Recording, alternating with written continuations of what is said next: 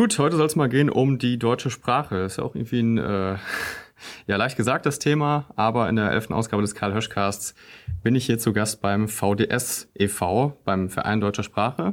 Und neben mir sitzt Monika Elias. Hallo Frau Elias. Hallo.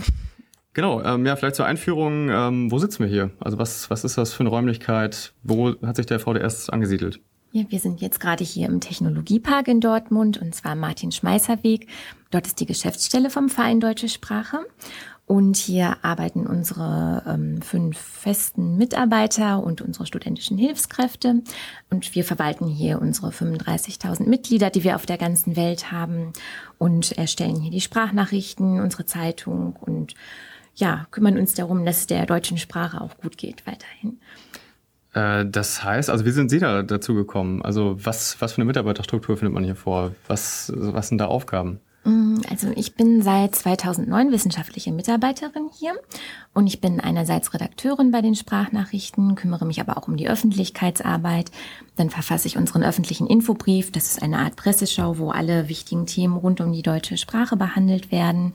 Dann kümmere ich mich auch um Anfragen, die uns gestellt werden. Zum Beispiel werden uns auch Fragen gestellt, wie wo kommt denn zum Beispiel das Wort oder das Sprichwort ins Fettnäpfchen treten her. Dann erklären wir das oder Schüler oder Studenten, die Hilfe bei ihren Hausarbeiten brauchen, die beraten wir hier.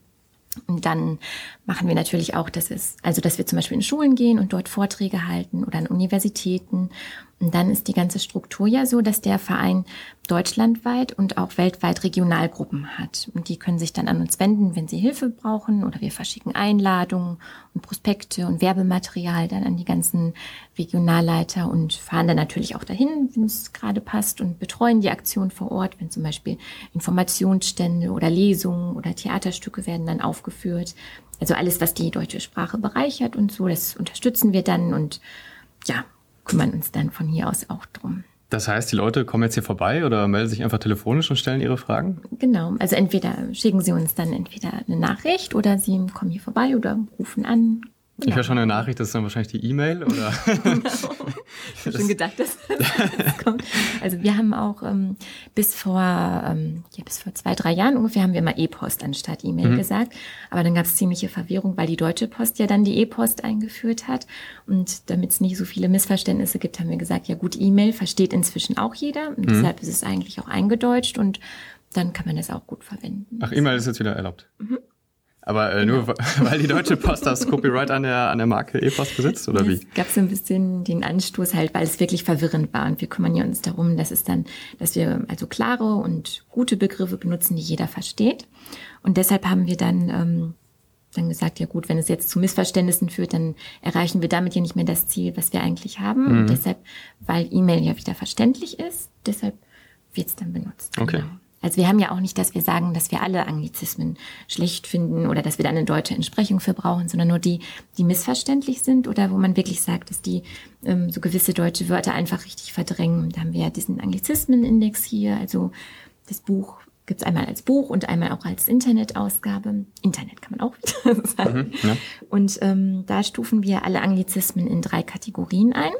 Einmal in Wörter, die deutsche Wörter verdrängen, zum Beispiel Ticket oder Meeting. Da gibt's ja irgendwie ähm, zig Sachen, die man eigentlich im Deutschen dafür sagen könnte, zum Beispiel Besprechungen oder Treffen oder Arbeitstreffen und so weiter. Oder, mhm. für, oder ein Ticket kann eine Eintrittskarte, eine Fahrkarte und so weiter sein.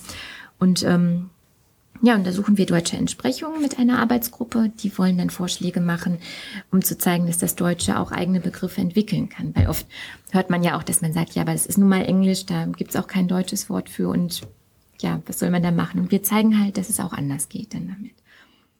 Vielleicht bleiben wir erst nochmal beim Thema ähm, ja, deutsche Sprache generell. Also mhm. wer bestimmt denn, was die deutsche Sprache ist? Also ist das der Duden, wie man so oft in der Schule hört? Also ich sag mal, die typische Deutschlehrerin sagt, ja, der Duden sagt, wie es läuft und äh, das ist auch die Wahrheit. Andererseits ist es ja einfach nur ein Verlag und ein gedrucktes Buch.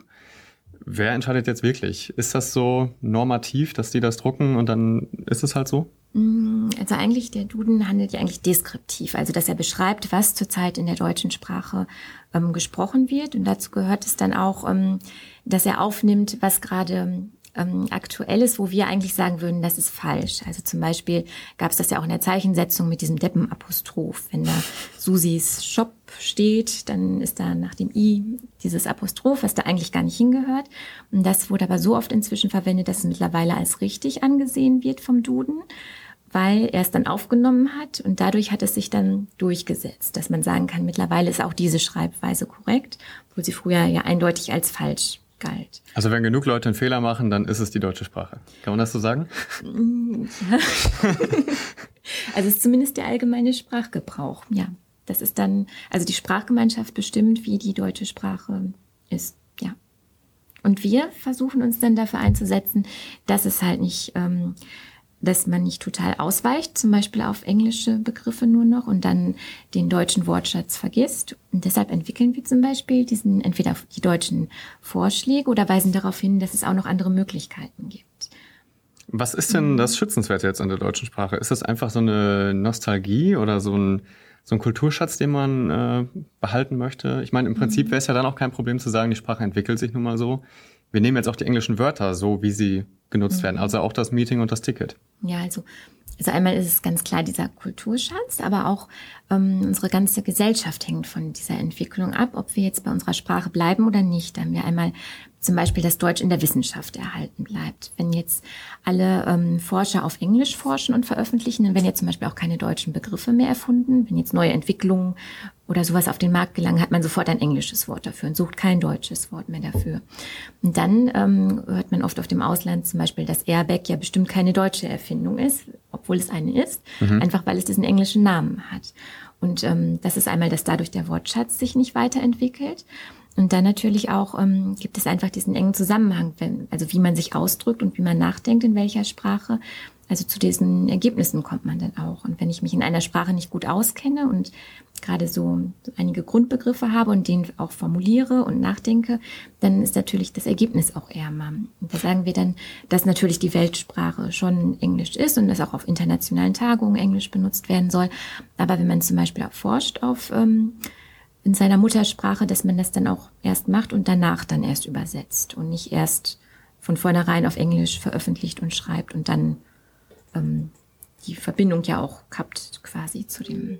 Also die Idee ist, dass, ähm, dass man wirklich anders denkt, wenn man auch die englische Sprache mehr benutzt. Mhm. Habe ich das richtig verstanden? Dass man so mehr, ich sag mal, angloamerikanische Ansätze verfolgt, wenn man von wenn man sich ständig im Meeting trifft und einen Call dann durchführt und so weiter? Mm, ja, vielleicht jetzt nicht direkt, wenn man so sehr viele ähm, englische Begriffe benutzt, aber wenn man jetzt tatsächlich ähm, zum Beispiel in einem Fachbereich forscht und dann wirklich sich nur mit englischer Literatur umgibt und das nicht für sich auf Deutsch übersetzt und dann auch auf Englisch schreibt und das wieder nicht auf Deutsch übersetzt, dann gehen viele Nuancen verloren. Also weil man ganz viele Begriffe, also wir haben jetzt zum Beispiel auch viele Konnotationen, was ich weiß nicht, zum Beispiel mit, ich habe das oft mit den Schülern, mache ich das immer so als Beispiel, dass mhm. sie mal irgendwie Geist sich vorstellen sollen, den deutschen Geist, und was sie sich dann so darunter vorstellen, dann kommt halt oft Spuk und Gespenst und Schloss und was weiß ich nicht alles.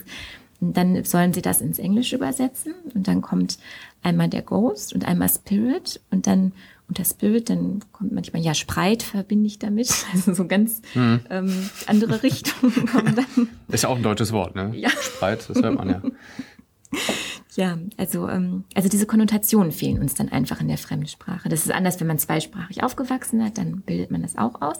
Aber wenn man, ähm, wenn man zweisprachig aufgewachsen ist natürlich, aber wenn man ähm, das einfach als Fremdsprache lernt, dann fehlt einem das. Dann lernt man einfach, ja gut, es kann das und das bedeuten. Vielleicht hat man noch einen dritten Begriff, aber das war es dann auch. Da hat man gar nicht so die Muße oder auch die, die Zeit, sich da so einzuarbeiten, dass man das alles perfekt beherrscht. Ja, nochmal, hat das jetzt auch mhm. damit zu tun, wie weit man denken kann? Also dieses um die Ecke denken, neue mhm. Gedanken äh, knüpfen genau. oder mehr, wie schön sich das dann liest im Endeffekt? Also so eine Ästhetik mhm. ähm, des Geschriebenen. Mhm. Also beides. Also einerseits denkt man natürlich dann auch nicht in diese ganzen kleinsten Verzweigungen und ähm, formuliert dann vielleicht auch nicht diese ganzen ähm, Sachen, die man vielleicht in seiner Muttersprache formulieren würde, weil man eben diese Begriffe gar nicht hat. Und dann ist es natürlich auch nicht so schön zu lesen, wenn zum Beispiel ein englischer Muttersprachler das liest. Der wird dann wirklich wahrscheinlich auf den Kopf schütteln oder deshalb ist es wirklich am besten, sich das professionell übersetzen zu lassen. Ähm, wir haben jetzt schon gehört, was der VDS äh, für eine Rolle da einnimmt, aber wodurch ist er denn überhaupt entstanden? Also irgendwer muss ja gemerkt mhm. haben, mh, hm, kritisch, irgendwie mhm. driften wir ins Englische ab, wenn ich das mal so sagen darf. Genau, das war der, also gegründet hat den VDS Professor Walter Kremer, der ja Statistikprofessor an, an der Uni Dortmund ist. Und er hat sich ähm, schon immer so ein bisschen drüber aufgeregt, was es alles für englische oder englische Begriffe in der deutschen Sprache gibt. Und im November 1997 hat er gesagt, so, jetzt reicht's mir und hat sich zusammengesetzt mit seinen Kollegen und weiteren Mitstreitern. Anfangs waren das 10, 11 Leute, die den Verein gegründet haben. Und mittlerweile sind es ja über 35.000 auf der ganzen Welt. Und äh, was für Leute sind davon überzeugt von dieser Idee? Also man hört schon, mhm. aus der Wissenschaft kommt es auch. Mhm. Geht es ja jetzt wirklich nur darum, englische Sprache zu verdrängen oder auch die Sprache wieder klarer zu machen? Mhm. Also das ist natürlich das Hauptziel, dass man die deutsche Sprache fördert und weiterentwickelt. Also es geht jetzt gar nicht darum, dass man sagt, wir wollen nicht mehr, dass Englisch gelernt wird, sondern wir wollen einfach, dass Deutsch gefördert wird. Also wir setzen uns auch ein für Mehrsprachigkeit und dass man auch Englisch lernt, weil wenn wir immer diesen Sprachenmischmasch haben und zum Beispiel sowas wie Public Viewing, was ja dann im Englischen diese öffentliche Leichenschau hm. ist eigentlich, dann verflacht ja einerseits auch die englische Sprache, also weil die nicht mehr richtig benutzt wird und die deutsche wird auch nicht mehr richtig benutzt, also beide Sprachen leiden darunter. Und wir setzen uns dafür ein, dass es dann den Sprachen generell gut geht wieder. Was kann man denn aktiv machen, damit man Sprachen schützt? Also kann man da auch mitgestalten? Würde es jetzt auch helfen, so äh, Lexika und Wörterbücher zum Beispiel zu erweitern? Oder äh, kann man nur die Schüler und, und Lehrer unterstützen, dass sie wieder mehr Deutsch benutzen? Also das sind so verschiedene Ebenen. Einmal natürlich die Schüler, ähm, die haben natürlich auch, vor, also die Lehrer und ihre Eltern als Vorbild. Und wenn die zum Beispiel Deutsch nicht richtig benutzen oder sagen, es ist nicht so wichtig, dann übernehmen die das ja. Und deshalb sagen wir gerade, ähm, Lehrer, Eltern, Journalisten, alle Personen im öffentlichen Leben haben eine ganz wichtige Funktion und die sollten auf ihren guten Sprachgebrauch achten. Aber sonst kann auch jeder Einzelne was tun. Also man kann ja zum Beispiel selber darauf achten, dass man eine gute Sprache benutzt oder man kann auch bei uns mitmachen, zum Beispiel bei diesem Anglizismenindex, dass man Vorschläge schickt oder man kann auch Veranstaltungen planen oder organisieren oder eine Lesung oder Gedichtwettbewerbe. Also wir haben ganz viele Arbeitsgruppen und ähm, ja, da kann jeder mitmachen, der möchte. Hat man denn gerade hier im Ruhrgebiet so die passende Unterstützung dafür? Also Ruhrhochdeutsch ist ja eher das, was hier gesprochen wird, sagt man zumindest. Also ja. äh, gibt es irgendwie, ähm, also einmal kulturell, gibt es hier die Unterstützung von der Bevölkerung, dass man äh, Deutsch sprechen möchte? Oder ähm. Ja, gibt es auch irgendwie vielleicht andere Regionen, die klareres Deutsch sprechen? Ich meine, Akzente sind ja auch nochmal so eine, so eine Sache, die da mit reinspielen. Ja, also wir sagen aber auch, dass wir auch die Dialekte fördern. Das gehört ja, mitunter fallen ja auch Regionalsprachen darunter. Und das gehört ja auch alles zur, Spr zur Sprachenvielfalt, dass nicht alles verflacht und eingeengt wird, sondern es ist ja schön, wenn man sich so auf verschiedene Weisen ausdrücken kann. Und ähm, ja, also natürlich im Ruhrgebiet gibt's das Ruhrdeutsch. Da haben wir auch mit dem ähm, Ruhrdeutsch-Projekt ähm, als, als Dortmund zusammen Kulturhauptstadt 2010 war, haben wir zusammen ein Projekt auch gemacht und ansonsten haben wir auch manchmal Lesungen oder ähm, Veranstaltungen, die werden hier auch recht gut besucht und das zeigt dann schon, dass die Leute auch Interesse daran haben und sich auch hierfür einsetzen wollen. Oder viele Anfragen aus Schulen bekommen wir auch, wo wir dann hingehen und erklären, was wir machen. Ähm, welche Sprachen haben denn eigentlich den größten Einfluss auf Deutsch und äh, wie wird auch die deutsche Sprache in andere Länder getragen? Mhm, also Vereinzelt gibt es deutsche Wörter in anderen Ländern, wie zum Beispiel Kindergarten oder Rucksack gibt es ja irgendwie auch. Ähm, die wandern einfach ganz normal aus, wie das auch bei anderen Sprachen geschieht, dass man entweder das Wort irgendwann übernommen hat und gemerkt hat, oh, das ist ja treffender, es füllt eine Lücke, also wandert es in den deutschen, äh, in den anderen Sprachschatz mit ein. Und bei uns ähm, ist das aber anders mit dem Einfluss des Englischen, weil das nicht ähm, direkt von innen kommt oder, oder von den Bürgern, dass die sagen, ja, das ist ein Wort, was ich gerne benutzen würde, sondern es kommt einerseits durch Werbetexter, die sagen, dass das Englische moderner und weltoffener klingt. Deshalb gibt es auch so viele englische Werbesprüche, was aber bei den Leuten gar nicht so ankommt, wie sie immer meinen. Also es gab ja auch diese ähm, Studie der Kölner Endmark AG, die hat ja getestet, wie gut eigentlich englische Werbesprüche verstanden werden. Da gab es ja diese große Come-In and Find-Out-Studie und haben dann ähm, Es war dann benannt nach Douglas Werbespruch Come in and Find Out, wo mhm. dann so ganz viele Leute verstanden haben, komm rein und finde wieder raus. Und äh, seitdem haben die das dann auch okay. wieder so anders benannt, weil die gemerkt haben, ja, es ist jetzt ein bisschen äh, an unserer Intention vorbei, was wir damit beabsichtigen. Mhm. Aber es gibt, also diese Studie gab es schon viermal und alle drei Jahre wieder und immer kommt das Gleiche raus, dass trotzdem weiter Englisch geworben wird, was die Leute immer nicht verstehen. Zum Beispiel ähm, wirbt äh, YouTube, wirbt mit Broadcast Yourself und dann kamen auch sogar so merkwürdige Übersetzungen heraus, wie macht ihr deinen Brotkasten selber? Mhm. Oder von der Firma Braun, die haben mit Design Desire geworben, was ja eigentlich ähm, Verlangen nach Design oder nach Gestaltung heißt. Und die Leute haben dann Design Desaster oder Gestaltungswüste verstanden. Also weil einfach diese andere Konnotation dann dabei war. Und ja, das zeigt dir dann, dass es auch in der Werbung nicht so gut läuft mit dem Englischen. Wer macht es denn eigentlich am schlimmsten? Also wo ist der, der größte Knackpunkt, wenn man die deutsche Sprache doch noch bewahren möchte? Mm, also Dafür wählen wir immer jedes Jahr den Sprachpuncher des Jahres. Ah, herrlich, da möchte ich jetzt das hören. ja, da ist ja unter anderem der Duden dieses Jahr nominiert. Also wir hatten das ja eben schon angesprochen, dass er ja Begriffe übernimmt. Und dass das ja gerade das Problem ist, dass sich viele aber auch darauf berufen, das, was im Duden steht, ist richtig. Und weil er wirklich ähm, viele Sachen einfach gedankenlos übernimmt, wie zum Beispiel den Shitstorm und alles Mögliche, ähm, sagen wir, dass das nicht gerade ein Vorbild für gutes Deutsch ist und dass er deshalb nominiert wird. Und ähm, ja, das kam gerade auch in den letzten Wochen, wurde gerade aus dem Ausland, die BBC und so haben sich sehr darüber empört, dass man das sogar hier in Deutschland sagt, Shitstorm, dass das sogar Frau Merkel gesagt hat, dass das eigentlich so die unterste Schublade sprachlich gesehen ist. Also da ist man ziemlich entrüstet irgendwie. Hm. Die Begründung war ja für den Begriff Shitstorm, dass es kein deutsches Wort dafür gibt. Und wir sagen, ja, das gibt es schon, zum Beispiel Empörungswelle oder Entrüstungssturm. Also sind wieder so Sachen, wo man einfach nachdenken muss. Und die Leute, die dann wirklich auch so, ja, wo wir sagen, das sind die Schlimmsten irgendwie, das sind die, die sich halt gar keine Gedanken über ihren Sprachgebrauch machen oder ja, im schlimmsten Fall das sogar noch verteidigen und sagen, ja, Deutsch braucht man sowieso nicht oder ja. genau. ja wer, wer war das sonst noch so, außer dem Duden?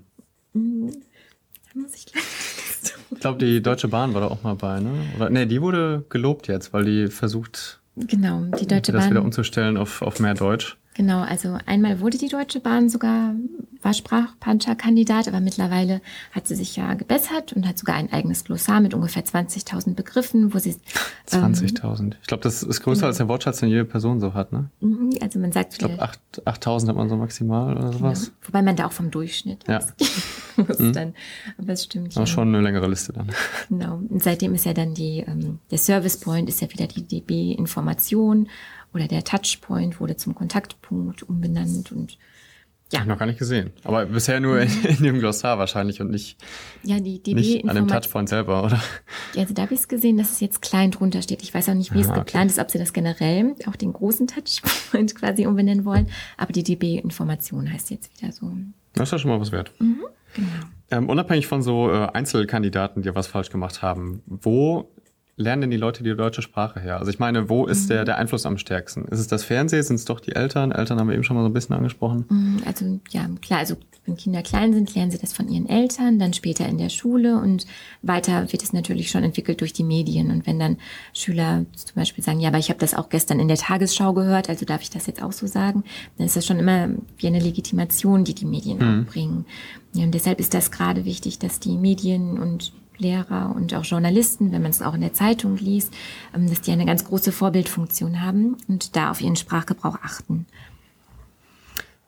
Ähm, wie stark kann man die denn da beeinflussen? Also, mm, also die, ich sag mal, ein ausgebildeter Journalist, der möchte doch wahrscheinlich nicht mehr hören, dass er die falschen Wörter verwendet. Mhm. Oder Shitstorm ist jetzt vielleicht auch einfach mal das, was man bei den Piraten berichten möchte, weil das auch da zum, zum Umfeld gehört. Mhm. Lassen die sich da irgendwie was sagen?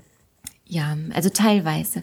Wir haben ja, also unsere Mitglieder schreiben entweder direkt an die Journalisten und bitten sie darum, dass wenn sie zum Beispiel Shitstorm erwähnen müssen, dass sie es dann wenigstens erklären für Leute, die auch nicht wissen, was das ist, weil Journalismus soll ja auch aufklären und sagen, worum es sich handelt. Und wenn sie einfach nur blind übernehmen, was die Parteien oder Firmen oder so gerade veröffentlichen, dann versteht man das ja nicht. Und dann ähm, sagen auch viele Journalisten, ja, es stimmt, habe ich nicht richtig drüber nachgedacht und verwenden es dann vielleicht sogar anders. Aber es passiert natürlich auch, dass dass sie sich nicht so gerne reinreden lassen wollen. Und ja, also wir versuchen dann natürlich dagegen zu halten und sagen, dass es ähm, ja diese anderen Entsprechungen gibt und diese Möglichkeiten. Und gerade an Journalistenschulen und so wird ja eigentlich schon gelehrt, dass man darauf achten sollte und gerade Fremdwörter immer erklärt und wenn möglich wirklich auch deutsche Wörter benutzt. Ähm, wir haben vorhin gehört, dass es irgendwie verschiedene Arbeitsgruppen gibt, die hier werkeln. Also zum mhm. einen äh, wissenschaftliche Mitarbeiter, aber auch studentische Hilfskräfte, also schon relativ mhm. viele Leute, die hier äh, mitarbeiten. Mhm, genau. Und äh, auch noch die vielen Mitglieder. Also mhm. äh, was machen die Arbeitsgruppen im Einzelnen? Gibt es da irgendwie wichtigere und weniger wichtigere? Also die Arbeitsgruppen, die sind von unseren ganzen Mitgliedern gebildet und einmal kümmern die sich um klares Deutsch in der Politik. Also da gibt's auch für jede ähm, Partei dann eine Gruppe, die sich darum kümmert oder auch klares Deutsch in der Schule oder bei ähm, bei der Verbraucherfreundlichkeit, dass zum Beispiel Produkte auch auf Deutsch gut gekennzeichnet sind, dass man weiß, was man da gerade zu sich nimmt oder auch ähm, ja zum Beispiel ähm, Jugendsprache, das ist die Arbeitsgruppe, die ich leite, oder Literarisches, die dann diese Dichterlesung machen. Also es gibt so ganz viele Arbeitsgruppen, wo sich jeder engagieren kann für die deutsche Sprache. Und ja, wenn jemand sagt, für ein bestimmtes Thema interessiere ich mich ganz besonders, zum Beispiel Dialekte, dann ähm, ist das so, dass er entweder guckt, gibt es diese Arbeitsgruppe schon, ansonsten kann man auch eine gründen und dann sucht er sich Mitstreiter, entweder die er persönlich kennt oder wir sagen ja, ähm, der und der interessiert sich auch dafür und teilen die einander zu und dann ähm, erarbeiten die verschiedene Projekte. Also die äh, wissenschaftlichen Mitarbeiter hier, die äh, steuern das so ein bisschen, aber die äh, Mitglieder machen die eigentliche Arbeit, also die versuchen sich da einzubringen. Genau, also also der Verein, der lebt von der Regionalarbeit, weil ähm, also weil das unsere Aktiven auch sind. Mhm. Und wir sind hier eher die Verwaltung und Organisation. Ähm, dann wäre vielleicht die Frage, was das für Mitglieder sind. Also ich habe auf der Seite schon gesehen, dass es viele bekannte Persönlichkeiten gibt, die da mhm. äh, auch beigetreten sind. Genau. Gibt es da ähm, Firmenkontakte? Sind das hauptsächlich Privatpersonen, eher gebildet oder querbeet mhm. aus allen Bevölkerungsschichten? Wer interessiert sich da jetzt für? Also es ist wirklich so ganz querbeet. Also angefangen von dem Schüler, der irgendwie uns mal an einem Infostand gesehen hat und dann Mitglied geworden ist. Also die Mitgliedschaft ist ja auch kostenlos bis zum 27. Lebensjahr. Dann über Lehrer, die natürlich deren Sprache ihr täglich Brot ist oder Schriftsteller, Autoren. Also die setzen sich natürlich besonders dafür ein oder auch Übersetzer. Aber dann auch ähm, gerade Sprachlehrer zum Beispiel aus dem Ausland, weil die ja nochmal ganz anders mit der Sprache umgehen, sind dann sehr daran interessiert. Aber auch die, also zum Beispiel Hausfrauen oder, oder Rentner, also alle möglichen Leute und auch über alle Altersstufen ähm, ja, sind Mitglieder bei uns. Aber gibt's ja auch äh, Firmenkontakte? Also ähm, mhm. Produkt, ähm, Produktdesign wird ja auch irgendwie scheinbar angepasst. Die Namen der Deutschen Bahn werden da geändert. Sind mhm. die dann auch Mitglied oder haben die Führungsgrößen, die da Mitglieder sind? Mm, also so vereinzelt ähm, sind von verschiedenen Institutionen Leute dann Mitglied bei uns oder dass auch ganze Städte zum Beispiel beitreten. Ähm, aber es ist jetzt nicht so, dass wir zum Beispiel ähm, sagen, dass die Deutsche Bahn jetzt bei uns Mitglied ist. Also das ist leider nicht der Fall. Aber so vereinzelt gibt es schon noch Firmen oder ganze Einrichtungen, die dann kooperatives Mitglied sind. Oder auch Vereine, Sprachvereine, ganze zum Beispiel Dialektvereine sind bei uns Mitglied und wir dann wiederum bei denen. Also, dass wir uns gegenseitig auch unterstützen mhm. in unseren Zielen. Mhm. Ich habe auf der Website gesehen, dass es noch ähm, relativ viele Aktionen und ja, Mittel gibt, um, um die Arbeit auch so ein bisschen zu unterstützen. Zum einen gibt es hier noch einen Verlag, mit dem da irgendwie Kooperationen stattfinden. Mhm, genau, das ist der IFB Verlag Deutsche Sprache. Und ähm, der ist auch dafür da, dass wir zum Beispiel Literatur von unseren Mitgliedern oder Literatur ähm, generell zum Thema deutsche Sprache, die es verdient, veröffentlicht zu werden, dass wir die dort veröffentlichen können. Kann man da mal so zwei, drei Beispiele nennen, was das so für Bücher sind? Also sind mhm. das so äh, Lexika eher oder das geschriebene Wort, die mhm. Lyrik. Ja, das, also es sind schon Bücher, die thematisch die deutsche Sprache behandeln oder aber auch gerade zum Beispiel Gedichtbände. Ähm, wir haben jetzt hier zum Beispiel die, die Sternstunden der deutschen Sprache sind im IFB-Verlag erschienen. Das sind alles Texte, die die deutsche Sprache weiterentwickelt haben. Mhm. Also, also, mehr auf so einer Diskussionsebene, nicht oder oder mit Sprachbeispielen auch, aber nicht, ja. dass es jetzt ein Roman wäre. Genau, also es gibt schon so zwei, drei vereinzelte Romane, aber das mhm. ist jetzt eher nicht das Kernstück. So. Äh, dann gibt's noch diese Sprachnachrichten, also so, mhm. so, eine Art Vereinsblatt, so die, die Lektüre, die alle Mitglieder sich dann zu Gemüte ziehen sollen wahrscheinlich. Genau, also, also das ist eigentlich unsere Mitgliederzeitschrift, aber die gibt's auch an Bahnhöfen, also zum Beispiel im Kiosk zu kaufen. Und ähm, damit machen wir einerseits also informieren wir über alles, was sich gerade ähm, in der deutschen Sprache tut, aber auch was gerade bei, bei uns im Verein passiert oder was gerade zum Beispiel für Gesetzesänderungen zur deutschen Sprache beschlossen werden oder was für Ziele wieder anstehen. Ja, dafür sind die Sprachnachrichten da. Und jetzt am 14. September, glaube ich, ist auch noch ähm, der Tag der deutschen Sprache, mhm, oder? Genau, den hat der Verein seit 2011 ins Leben gerufen. Der ist immer am zweiten Samstag im September. Und da finden auch auf der ganzen Welt Aktionen zur deutschen Sprache statt, zum Beispiel auch mit Informationsständen oder Lesungen, Gedichtwettbewerben oder Theaterstücken, also ganz gemischt. Kann man so einen Tag einfach ausrufen oder muss man das irgendwo beantragen, dass das in offiziellen Kalendern auch landet?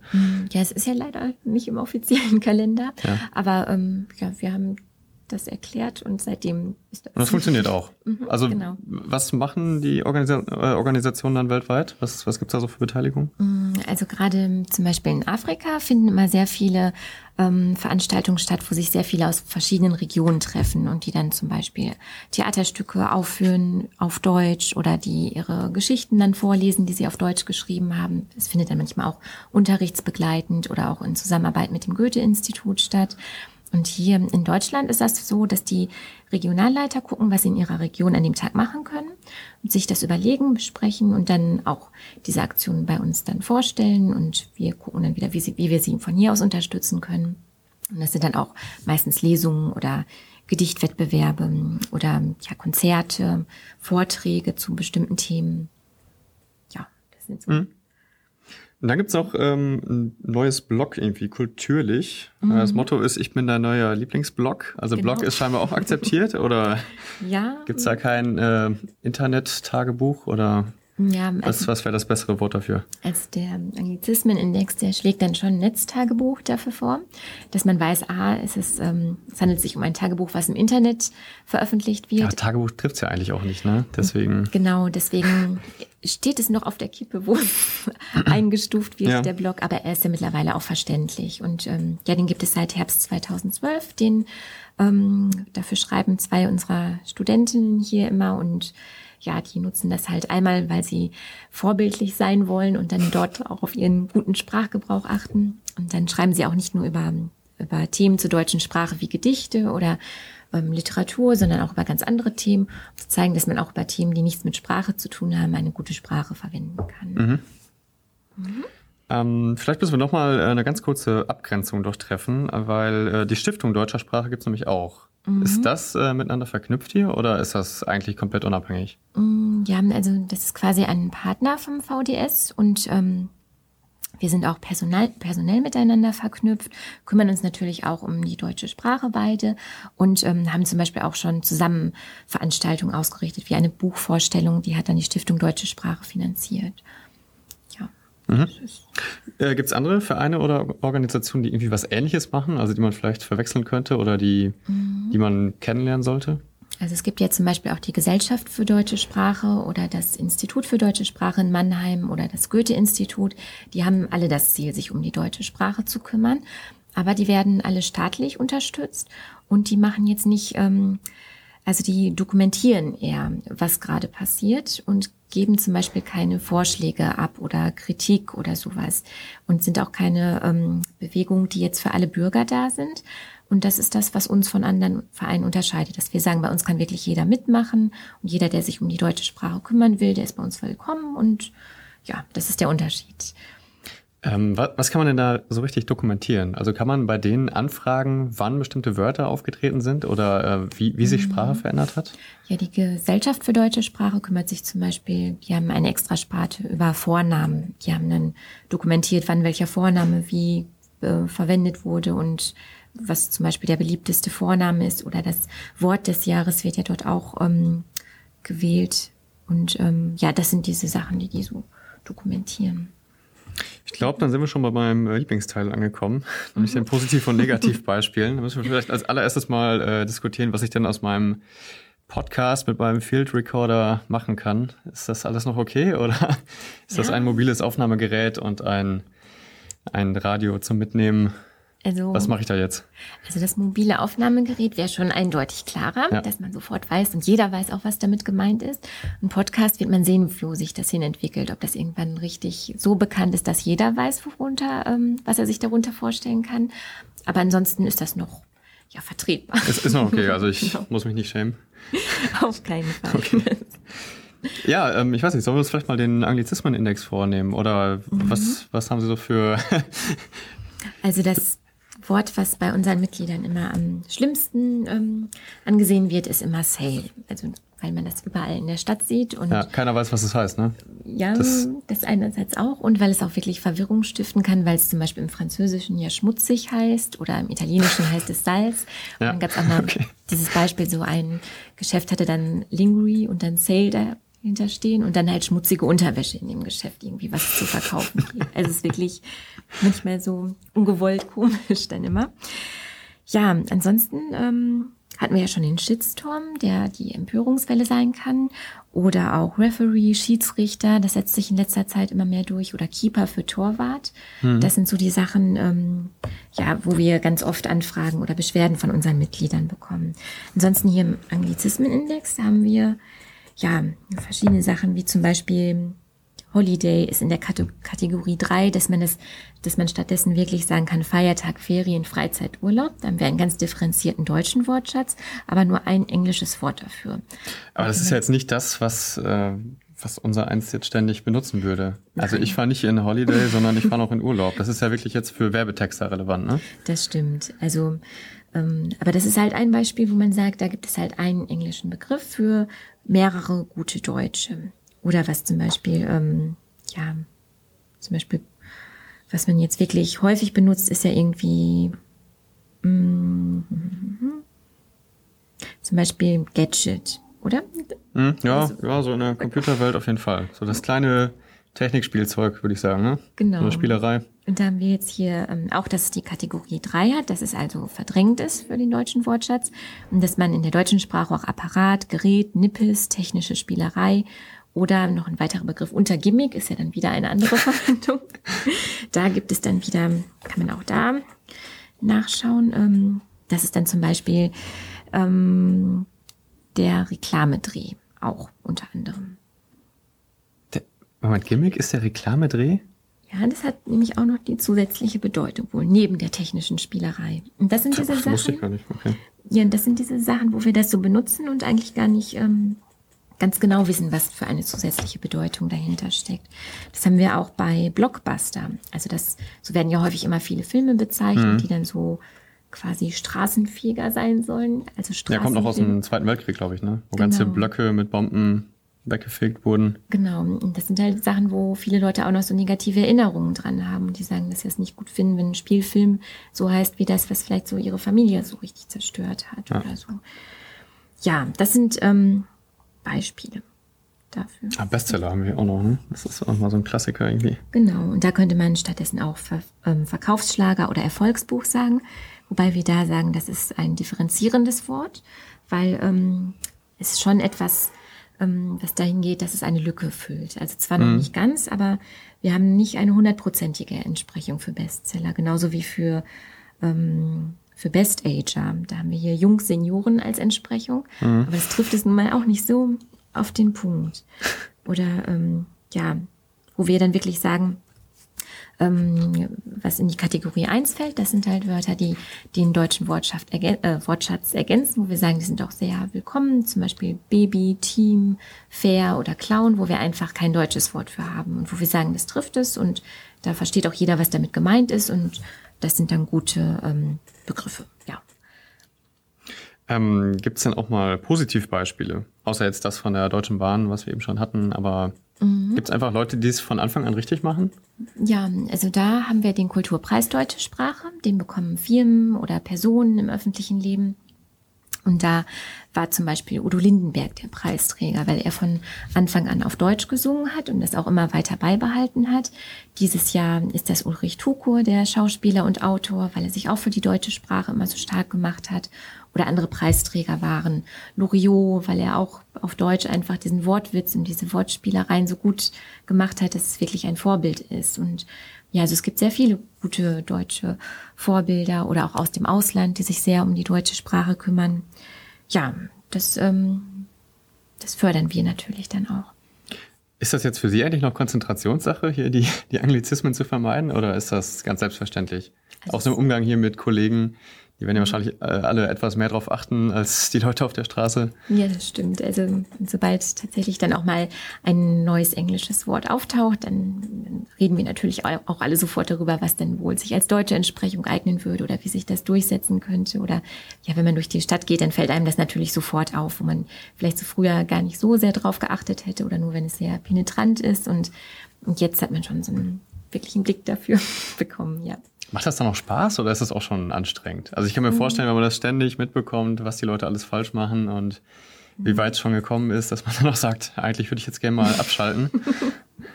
ja, also ich meine, es ist ja auch mein Beruf. Ich unterrichte ja dann auch noch an der TU Dortmund für Germanistik und also für mich ist das einfach so mein, mein Alltag irgendwie, dass ich darauf achte und mich auch darum kümmere und das ist normal.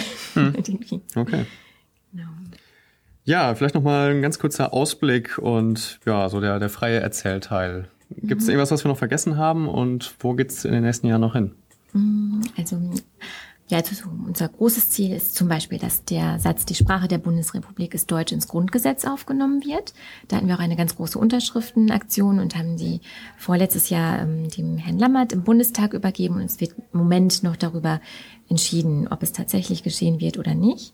Aber vor kurzem hat der Bundestag auch eine Erklärung ähm, zum Schutz und Förder, zu, zur Förderung der deutschen Sprache aufgenommen. Also es scheint tatsächlich ähm, so vorwärts zu gehen, auch wenn die Medien darüber so gut wie gar nicht berichtet haben, wird sich so zeigen, wohin sich das Ganze entwickelt. Und dann kümmern wir uns natürlich darum, dass weiterhin Deutsch in der Werbung, auch in der Wirtschaft, also dass zum Beispiel Firmen nicht einfach ihre Unternehmenssprache umstellen, oder auch in der Werbung dann weiterhin gesprochen wird. Und ja, also diese ganzen kuriosen Sachen, die treten jetzt zum Beispiel auf, wenn die Leute im Urlaub waren und uns witzige Übersetzungen hm. zuschicken oder auch erklären, wo sie dann mit ihrem Englisch zum Beispiel nicht weiterkamen, was dann für Verwirrung gesorgt hat, wie dieses Beispiel, was wir hatten mit der, mit dem Public Viewing, wenn sie das so erzählen, dass sie da gerne abends hingehen würden und in England oder in Amerika eher versteht man dann, dass sie dann zu einer öffentlichen Leichenschau gerne abends hm. gehen würden, ist das natürlich blöd.